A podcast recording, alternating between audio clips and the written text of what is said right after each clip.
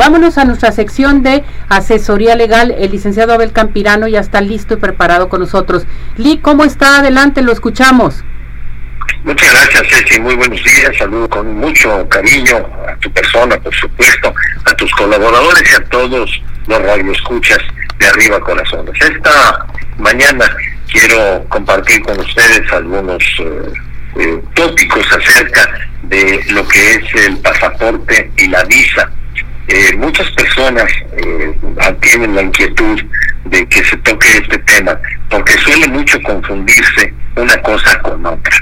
El pasaporte es un documento que expide un gobierno a uno de sus ciudadanos para los efectos de identificación en el extranjero fundamentalmente, que también le pueden servir como identificación oficial, auténtica, en trámites ante autoridades administrativas, de trabajo, civiles, penales, etcétera, en su propio país.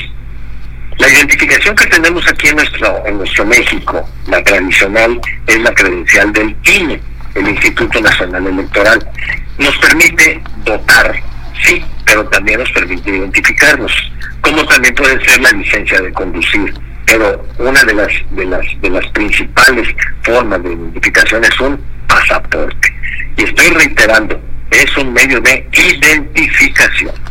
El pasaporte nos permite salir del país, en cierta forma sí, porque obviamente requerimos de una identificación que nos está expidiendo nuestro gobierno para que en cualquier parte donde nos encontremos en el mundo pudiéramos acreditar nuestra nacionalidad y fundamentalmente nuestra identidad. Que la fotografía que aparece en el pasaporte corresponde a nuestra persona y nuestro nombre también es el que ostentamos, el que utilizamos. El pasaporte lo expide el gobierno del país, en este caso el gobierno mexicano, y es un requisito esencial para tramitar la visa. ¿La visa qué es? La visa es el permiso que otorga un gobierno extranjero para que una persona que no es nacional de ese país ingrese. Me explico yo quiero ir a Estados Unidos, yo soy mexicano, entonces para poder ingresar a Estados Unidos necesito ese permiso que me van a dar que se llama visado o visa. Y esa visa me la dan dependiendo del propósito al que yo vaya a Estados Unidos. Por ejemplo, yo voy en plan de turista, me dan una visa de turista. Voy como estudiante, visa de estudiante. ¿Me puedo ir a trabajar? Claro que sí, existen visas de trabajo. Puedo irme a trabajar con visa de trabajo. El problema de las visas, eh, mm, más, que, más que problema de las visas, uno de los problemas que se suscitan con eso del trámite de visas, es que hay personas que dicen, es que si tú te quieres ir a Estados Unidos a trabajar, no digas que te vas a ir a trabajar, diles que te vas de vacaciones.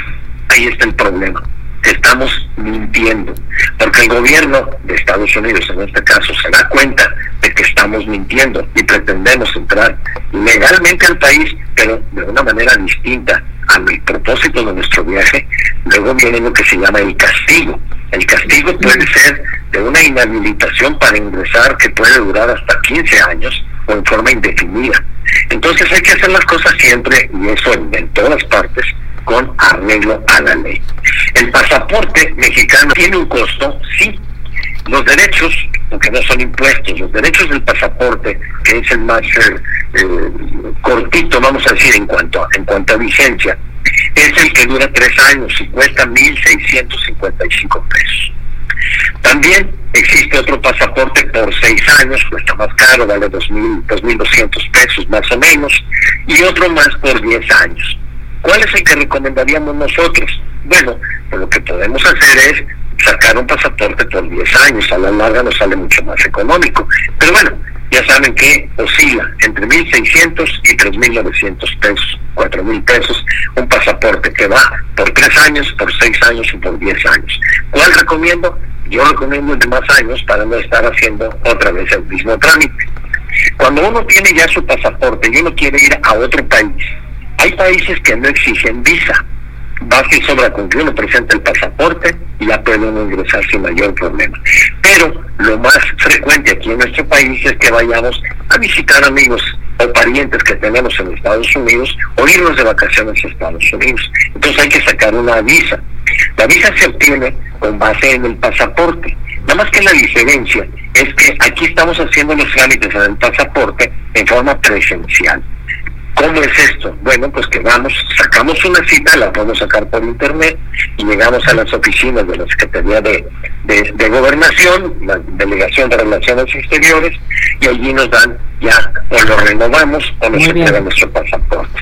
Y finalmente, en el caso de la visa, la visa sí hay que hacer un trámite visitante, es decir, a través de la, de la computadora, para sacar una cita con base en nuestro pasaporte que nos den una entrevista inicial en un centro de captación de todas esas solicitudes que después nos mandan al consulado. En el consulado hay que dirigirnos siempre con la verdad. La próxima semana voy a referirme un poquito más acerca de la visa, cuánto cuesta, cómo se paga. Pero el mensaje principal que quiero dejar al auditorio es que se pongan muy listos, porque hay muchas personas que no tienen escrúpulos y prometen que si hacen el trámite aquí en esta oficina, les garantizamos su visa y cuesta tanto. Eso no es cierto, porque la visa no la expiden esas oficinas. La visa la expide el gobierno americano, el gobierno de los Estados Unidos, y siempre y cuando se cumpla con determinados requisitos. Y hay personas, desafortunadamente, han acudido también a mi despacho profesional y me dicen, oiga, es que dice que una persona un abogado, un contador o quien sea, me dijo que me aseguraba que me daban la visa, me sacó tanto de dinero y pues nunca me dieron ninguna visa. Pues es que es un fraude, están mintiendo porque la, la visa la entrega el gobierno y la expide el gobierno de Estados Unidos, no la expiden oficinas particulares. Sí, sería bueno que usted acuda, que le ayuden, sí, que lo orienten, sí, pero no caiga usted en el error de que yo le garantizo que le doy la visa. No, señor, porque ahí lo pueden usted fraudear, lo pueden engañar. Eh, mm, para terminar con, con esta primera parte del tema, ¿por qué se pide una visa? Miren, señores, señoras que nos escuchan, ustedes en su casa siempre tienen la puerta cerrada. Si alguien quiere meterse en su casa, pues ustedes tienen que saber quién es y cuánto tiempo va a estar en su casa, si es un amigo, pariente, pero si es un desconocido, ustedes así nada más le abren la puerta y pásese y quédense aquí cuando quiera, pues no, ¿verdad? Le ponemos una restricción, a ver quién es, le timbran, quién toca, quién es, a qué viene, qué se le ofrece. Es lo mismo que hace un país. Y muchas personas dicen, ah, es que se pasan los gringos. No, no es que se pasen los gringos, es que todos los países tenemos ese derecho porque es una propiedad privada en cada país para que otro extranjero no vaya a llegar nada más se meta con calidad de que va a entrar. Por eso se pide la visa. Entonces, ya la semana que entra platicaremos también, muchas personas quieren irse a trabajar o dicen, me voy a Canadá. Te puedes ir a donde tú quieras. Nada más hay que orientar a las personas, Ceci, para que no se vayan nada más a ojos cerrados. La próxima semana platicaremos acerca del tema de las visas. La segunda parte, Lick, muy buen tema. Muchísimas gracias, cuídese mucho y feliz cumpleaños. Igualmente, una, muchas gracias. Lo queremos, besos y abrazos.